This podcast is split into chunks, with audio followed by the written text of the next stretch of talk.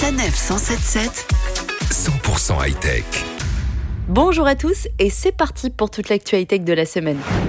Le groupe Veolia va produire son propre biocarburant. La nouvelle a été annoncée il y a quelques jours. Veolia a pour objectif de lancer le plus gros projet au monde de bioraffinerie, le but étant de produire du biométhanol neutre en CO2, le tout à partir d'une usine de pâte à papier qui est située en Finlande. Ce projet va leur permettre de montrer le potentiel de cette source alternative de matières premières pour la fabrication de biocarburants qui est à ce jour presque inexplorée. L'usine promet une capacité de production annuelle de 12 000 tonnes et une mise en service en 2024. Cette production permettra ainsi une réduction des émissions de CO2 allant jusqu'à 30 000 tonnes annuelles.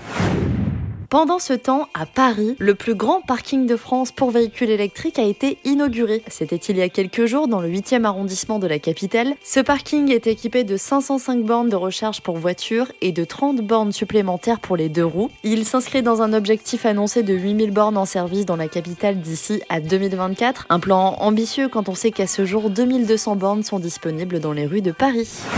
Scooter électrique ne rime pas forcément avec bon marché et pourtant, la marque Unu parvient à afficher des scooters 100% électriques à des prix beaucoup moins onéreux. Par exemple, un scooter Unu de 3 kW passe de 3299 euros à 2399 euros. Une baisse de prix qui s'explique grâce à un système de location de batterie, une méthode qui avait déjà été utilisée pour les premières Renault Zoé. Attention, si le prix est moins cher à l'achat, il faut tout de même verser un loyer pour la batterie tous les mois, comptez 39 euros par mois pour une seule batterie. À vos calculs.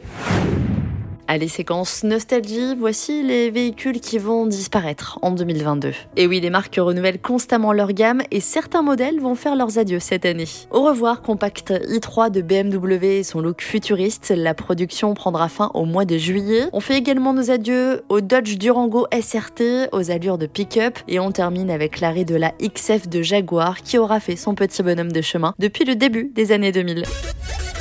Retrouvez toutes les chroniques de Sanef 177 sur sanef177.fr.